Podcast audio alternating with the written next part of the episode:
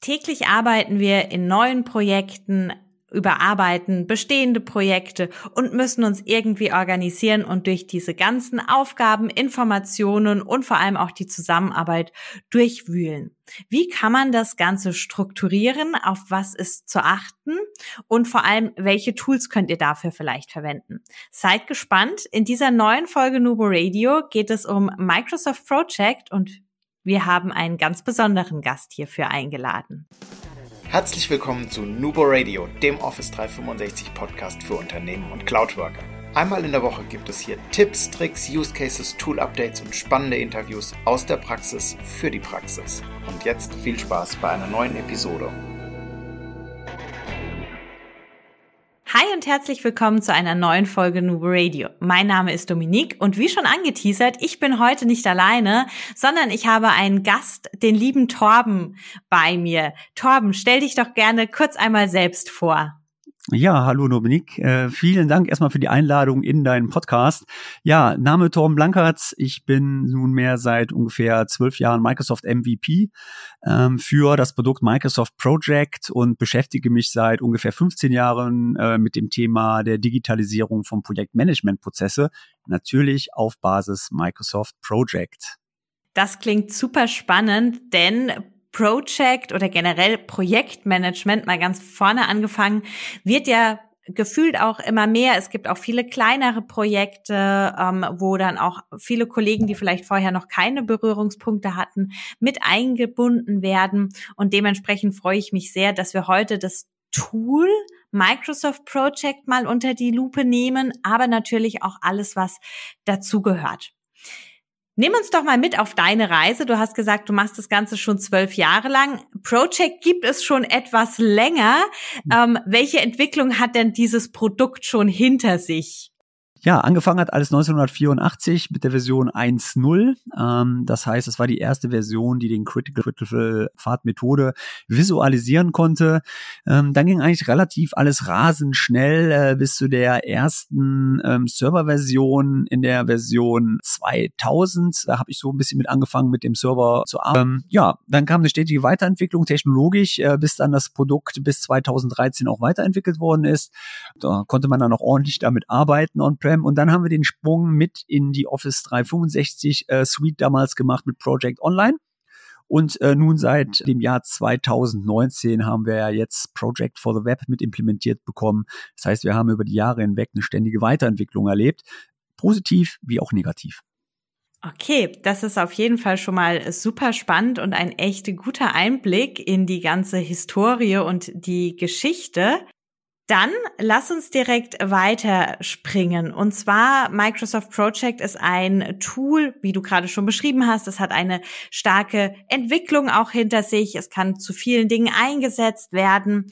Aber jetzt haben wir ja auch die Situation, dass es unterschiedliche Versionen dieser ganzen Geschichte geht. Also das Produkt hat sich entwickelt. Es ist nicht so, dass wir nur noch das eine Microsoft Project haben. Nein, gefühlt haben wir irgendwie ganz viel und in diesem Wald den Überblick zu behalten, ist gar nicht so einfach. Wie kann man in wenigen Worten einen groben Überblick geben, für was ich Project for the Web, die Project Online Web Application, die Project Desktop Anwendung einsetzen kann und gibt's noch irgendwas, was wir vielleicht gar nicht kennen? Ja, ähm, ich würde sagen, mit wenigen Worten ist es nicht getan, aber ich kann eine kleine Zeitreise geben und den Hörer mal mitnehmen, äh, wie sich die ganzen Produkte zusammensetzen. Äh, man kann sich das eigentlich so vorstellen, dass Microsoft eigentlich immer das Ganze aufgeteilt hat in eine X- und eine Y-Achse. Also in der waagerecht immer die Prozesskomplexität genommen hat und dann in die horizontale quasi die Ressourcenkomplexität in einem Projekt. Und ähm, das hat man grundsätzlich mit drei Säulen gefüttert. Man hat immer am Anfang, damals gab es den Project Client, vielleicht kennt der ein oder andere Hörer den, den konnte ich mir auf dem Rechner installieren. Den gab es auch schon immer in zwei Versionen, einmal in der Standardversion und einmal in der Enterprise-Version. Die Standardversion, die war eigentlich immer dafür gedacht, damals für, sage ich mal, kleine Projektumgebungen, wo der Projektleiter nur seine Projekte managen möchte und möchte nur ähm, alleine seine Ressourcen managen. Und die Enterprise-Version, die war immer notwendig, wenn ich zum Beispiel mit dem Project Server mich verbinden will oder wie damals auch schon möglich, Aufgabenlisten in SharePoint synchronisieren. Das war so der, der erste Step, den Microsoft so in dem ersten, in der ersten Säule gesehen hat. Dann gab es immer die zweite Säule, SharePoint. Ähm, das war ja, sage ich mal, die, oder ist heute noch, die Kollaborationsplattform für Unternehmen, mhm. für Sharing. Und da weiß der ein oder andere Hörer, gehen wir mal ein paar Jahre zurück, 2007, da gab es diese tolle Aufgabenliste, die ich mir kreieren könnte, also Listen in SharePoint. Und da hatte ich schon immer die Möglichkeit, aus dem Project Client Aufgaben in eine SharePoint-Liste zu synchronisieren. Das hatte so den Aspekt in der zweiten Säule, eine kleine Teamkollaboration zu machen. Das heißt, ich habe noch kein Ressourcenmanagement, was ich benötige, aber ich möchte vielleicht schon meine Ressourcen in meinem Projekt mit integrieren in die, in die Projektpflege und hatte da schon die Möglichkeit mit dem äh, Project Enterprise Client, dem Fall die Aufgaben zu synchronisieren und habe dann auch eine Aktualisierung des Projektplans schon gesehen. Das heißt, ganz kurz, die Mitarbeiter durften schon aktiv über die SharePoint-Liste ihre Aufgaben abhaken, updaten und genau. so weiter und so fort. Mhm. Genau. Ähm, dann gab es die dritte Säule, das war die Enterprise, also hohe Prozesskomplexität und eine hohe Ressourcenbereitschaft innerhalb meiner Organisation, äh, wo immer schon der Project Server für gedacht war. Denn der Project Server bot allen Organisationen schon aus der Standardisierung heraus klassisches Projektmanagement, wie man es kennt. Ja, also Risikomanagement, offene Punkteliste, äh, Reporting, Ressourcenmanagement. Das heißt, welche Ressource steht zu welchem Zeitpunkt, zu welchem Ort überhaupt zur Verfügung. Und äh, das war die dritte Säule, die Microsoft gesehen hat. So, dann kam der der große äh, Knall, dass Microsoft dann, ich glaube im Jahr 2010 muss es ungefähr gewesen sein, die äh, Firma Wonderlist aufgekauft mhm. hat. Ähm, das war so der erste Step, wo wir gedacht haben, was soll das denn jetzt? Äh, warum macht man das? Das hatte den Aspekt, dass äh, vom Projektaufgabenmanagement her gedacht worden ist, von der Corp, äh, wir müssen was machen, auch, das kam dieses All-Device-Prinzip, ja, Satya Nadella hat alles übernommen und er hat ein ganz anderes Denken gehabt. Wir wollen auch die Apple-User mitnehmen. Und Wonderlist hatte einen ganz großen Vorteil auf dem Markt, weil sehr viele Apple-User dieses Produkt genutzt haben. Ähm, Nachteil war, als es man in Microsoft implementiert hatte, dass damals, vielleicht erinnerst du dich auch, dass eigentlich nur mit einer Microsoft-ID funktionierte, äh, mit einer, mit einer Windows Live-ID funktionierte und die Unternehmen sich schwer getan haben, das in Outlook zu aktivieren aktivieren. So, daraus wurde dann To-Do und die To-Do-Oberfläche kam dann langsam mit rein. Und das sah Microsoft jetzt für den Standard-Client. Das heißt also, der einfache Aufgabenmanagement sieht Microsoft mhm. momentan in To-Do. 2014, letzte Project-Konferenz. Ich fliege hin. Äh, Microsoft kommt mit Planner um die Ecke. Und dann haben wir gesagt, mhm. okay, was ist das denn jetzt? Planner, Aufgabenmanagement völlig neu.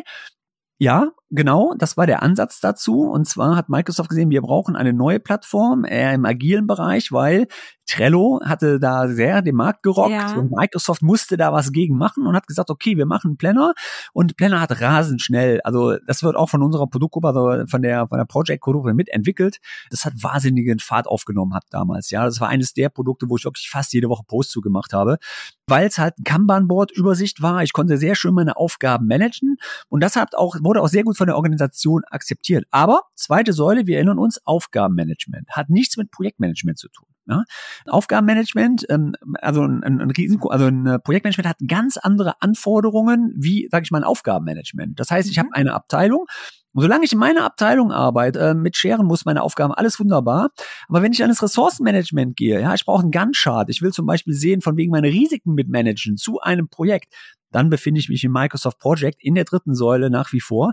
Und man konnte auch so von der, ja, von der Entwicklung des Produktes feststellen, dass die Anforderungen der Organisation vom Projektmanagement immer weiterkommen. Also früher war, wo ich rausfuhr im Consulting, oh, zeig mal mal wie ein Gantt-Chart, oh, das müssen wir haben. Da fragt heute keiner mehr nach, ja. Also Gantt mhm. ist schon wichtig, klar, aber heute ist Ressourcenmanagement, Change Management, ja. Wie kann ich ein ordentliches Change mit im Projekt machen? Und was wir natürlich erschwerend auch mit dabei haben, was sehr viele vergessen von der Organisation, es geht ja nicht nur ein, ein Projektmanagement in dem Falle zu, ähm, zu haben, sondern auch die kaufmännischen Aspekte mit abzumelden. Ne? Werkvertragsrecht, Dienstleistungsvertrag, äh, das sind auch alles Sachen, die eingehalten werden müssen, was so das Ganze erschwert. So, jetzt hatten wir die Problematik, ähm, Project for the Web hat Microsoft dann überlegt, was machen wir denn jetzt? entwickeln wir auf der SharePoint-Plattform weiter oder machen wir ein komplett neues Produkt? Und da hat man sich dann dazu entschieden, nein, wir gehen komplett von dem alten Produkt weg, wir entwickeln ein neues Produkt. Und da hat Microsoft einen schwerwiegenden Fehler gemacht, denn die haben einfach das Produkt auf den Markt geworfen und haben gesagt, hier, hurra, Project for the Web. Und Projektleiter sind reingegangen, die Power-User, und haben da gesagt, was will ich denn damit? Da kann ich auch nichts machen. Ja, das kann ja, ja, gar nichts, das Tool. So, und haben aber da schon beschlossen, dass, dass die ganze Evaluierung, die ganze Entwicklung nur noch in dem neuen System, also wir machen nichts mehr im alten System. Der alte SharePoint ist tot. Da wird auch nichts mehr passieren. Da kommen auch keine Updates mehr. Wenn man Glück hat und man findet noch einen, einen Fehler, dass der nochmal ge, gepatcht, gepatcht wird. Aber ansonsten wird nur in der neuen Umgebung ähm, gewickelt und das Ganze als MVP-System, also als äh, Minimal Value Product, das war ein Fehler. Und das hat sich keiner mehr angeguckt. Aber Microsoft hat die Power Apps mit darunter äh, geschraubt. Das heißt, ähm, man kann sich das jetzt so vorstellen, Project for the Web ist eigentlich auch schon ein Produkt mit zwei Endknoten. Einmal den, den Web, die Web-Oberfläche, die man als Project for the Web kennt, aber einmal auch das Model-Driven App Project drunter, was ich heute schon ganz stark customizen kann auf die Anforderungen meiner Organisation. Ja, Risikomanagement, offene Punkteliste, alle Anforderungen. Äh, ich habe schon, dass man ähm, aus anderen Systemen kaufmännische Daten mit einspielt. Kann man mittlerweile schon alles machen. Das wissen die wenigsten nur nicht, weil man sich immer nur auf dieser leichten Oberfläche bewegt. Und das ist wahrscheinlich auch ein Lizenzthema, oder? Nein, eben nicht. Nein? Das ist das Gute. Okay. Ähm, eigentlich hätte man das gedacht. Nein, ist es nicht. Ähm, wir haben ja nach wie vor die, ähm, eigentlich muss man ja sagen, haben wir ja fünf Lizenzen. Ne? Wir haben ja nach wie vor noch die, die Project für Office Lizenz. Wir haben dann die Project Plan 1 Lizenz. Wir haben die Project Plan Mhm. 3 Lizenz. Wir haben die Project Plan 5 Lizenz und wir haben noch die Project Essential Lizenz. Also, aber nichtsdestotrotz, da kommen wir vielleicht nachher nochmal zu, zu dem Ja, Lizenzthema, ja. weil das ziemlich interessant ist für viele User, weil die überhaupt nicht wissen, was sie mit den ganzen Lizenzen können müssen. Nein, ist es nicht, weil sehr viele Features, also die Features, die ich gerade genannt habe, sind in den Office-Lizenzen verteilt. Und da kommen wir ja nachher nochmal zu, was ich wirklich brauche, um ordentlich Project zu implementieren. Und da hilft eigentlich schon sehr gut, wenn man ein Rollenkonzept hat, weil dann kann man die Lizenzen nach dem Rollenkonzept innerhalb eines Projektes mit abbilden. Das ist essentiell. Ich habe sehr viele Kunden, die kaufen sich eine Plan 5. Blankos, komm mal vorbei, wir haben Plan 5. Dann sage ich, ja, ist ja nice, hättet aber gar nicht gebraucht. Der kommt in der Plan 1 Lizenz aus für 7,35 Euro. Und das ist halt so der Punkt von wegen, welche Features werden von was genutzt. Wie, Ja. wie du gerade schon gesagt hast, es ist immer ein Feature-Sache bei Microsoft. Und da hat sich lizenztechnisch auch ein bisschen was getan, denn Microsoft hat die, früher war es so, dass in Project, sage ich mal, der User die Produkte lizenziert hat. Dafür ist man von ab, wir lizenzieren Features. Das heißt, wenn derjenige zum Beispiel jetzt äh, den Business äh, Prozessflow nutzen will im Model Driven App, kann er das mit einer Plan 3 und einer Plan 5 Lizenz. Wenn er zusätzliche Tabellen braucht, ja, dann hat er bis zu 25 mit einer Plan 3 Lizenz, bei einer Plan 1 aber nur 5 Tabellen nutzen. Also es ist ein Unterschied und deswegen kommt es immer darauf an, welche Lösung ich für meine Organisation benötige. Der zweite Vorteil, der diese neue Lösung hat, in der alten Lösung waren wir nicht in der neuen Power Plattform drin. Das heißt, dadurch, dass wir jetzt in Microsoft 365 Groups mit integriert sind, können wir uns auch alle bedienen. Das heißt, wir können Workflows generieren, wir können Freigaben generieren, wir können Projektanträge generieren, ja, der dann auch ein bestimmtes Genehmigungsverfahren hat innerhalb meines Prozesses. Ist jetzt alles möglich, was vorher nicht war. Und das macht das Pro Produkt Project for the Web wirklich sehr, sehr attraktiv.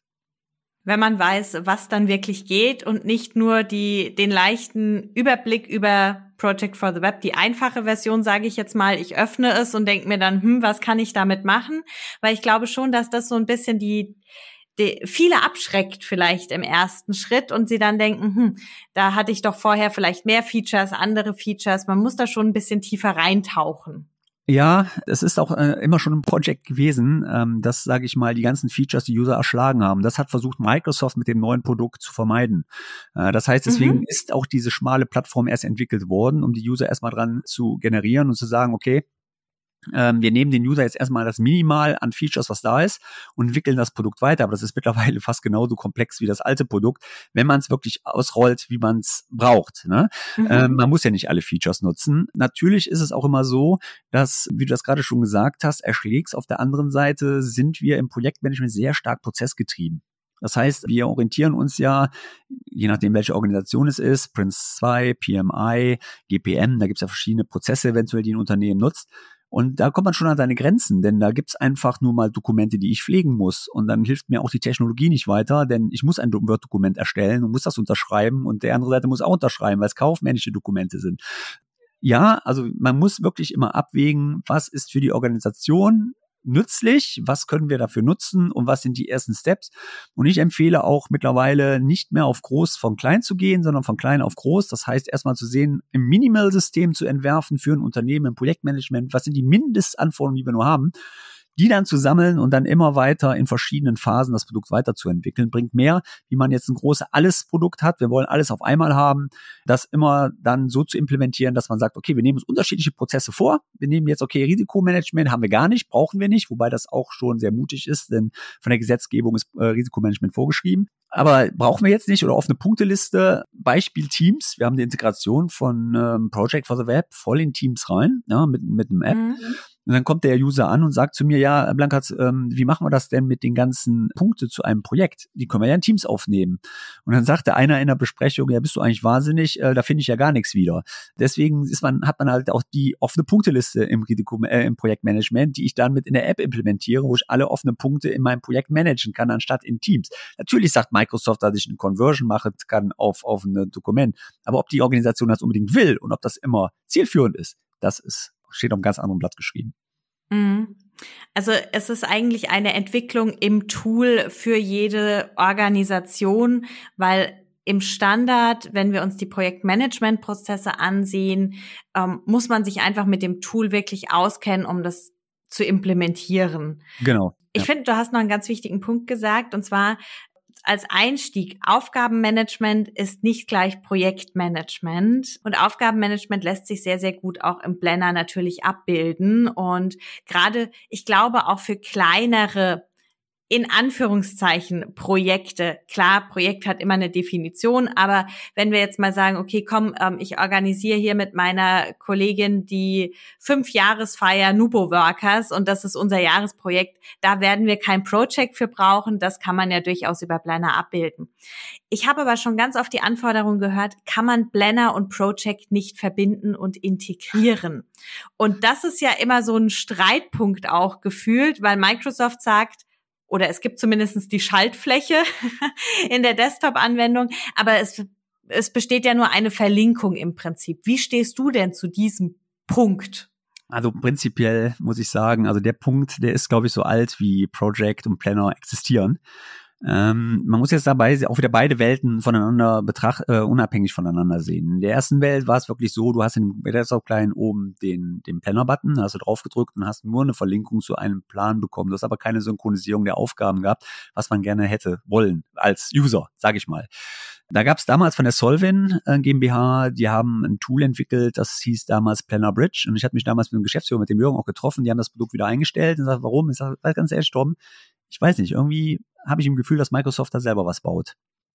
Da ist nie was gekommen in der alten Welt, da wird auch nichts mehr zu kommen. In der neuen Welt sieht das Ganze schon wieder anders aus, denn ähm, hier ist es auch ja schon angekündigt auf der Ignite worden, wir kriegen einen Importassistent von äh, Planner zu Project for the Web.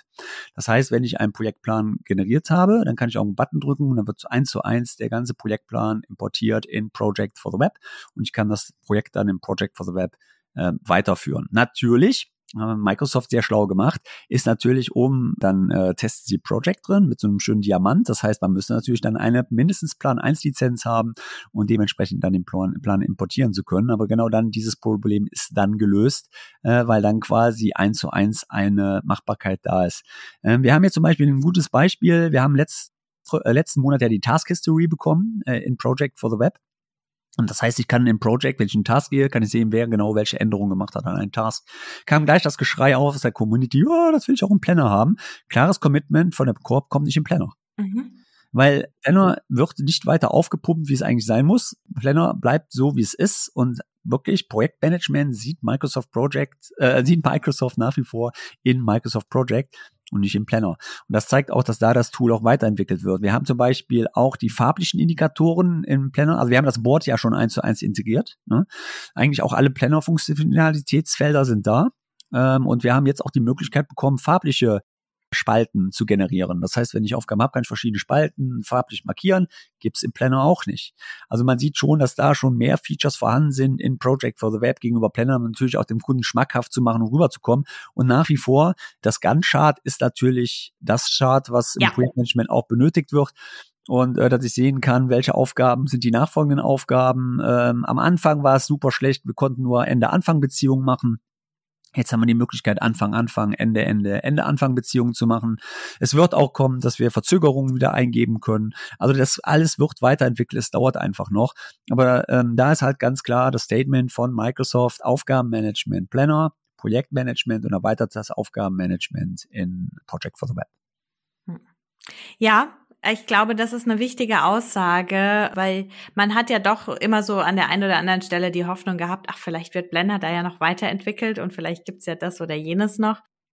Ja, es wird ja weiterentwickelt. Also ich meine, da auch ähm, zum Beispiel äh, Textfields, ähm, dass wir Rich Text bekommen und so, das wird ja auch alles weiterentwickelt. Genau. Was ich zum Beispiel super anprangere, was bei Trello die ganze Zeit schon geht, dass ich Whips habe, also die Work-in-Process-Anzahl variieren kann bei Trello.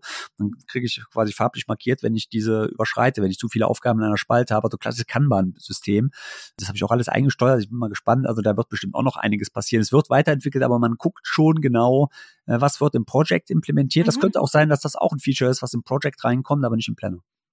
Okay. Ja, es ist auf jeden Fall sehr, sehr spannend, das mal so zu hören. Wir haben jetzt schon einiges gehört, wo die Reise herkommt vom Project, wo die Reise vielleicht hingehen wird. Die Abgrenzung zu Blender, also wirklich ganz wertvollen Input hier von Torben schon bekommen. In der nächsten Folge Nuvo Radio werden wir noch ein bisschen mehr Deep Dive mäßig in Project einsteigen, uns die Projektmanagement-Prozesse zusammen mit Torben etwas genauer anschauen. Seid also gespannt, hier geht es noch weiter. Und bis hierhin denkt immer daran, Collaboration beginnt im Kopf und nicht mit Technik. Du möchtest noch einmal mehr Details zur Folge, willst uns eine Frage stellen oder aber einfach in Kontakt treten, um dich als Interviewpartner vorzustellen? Kein Problem, auf www.nuboworkers.com findest du Insights zu Nubo Radio, als auch unsere Kontaktdaten und die Social Media Plattform. Viel Spaß beim Klicken!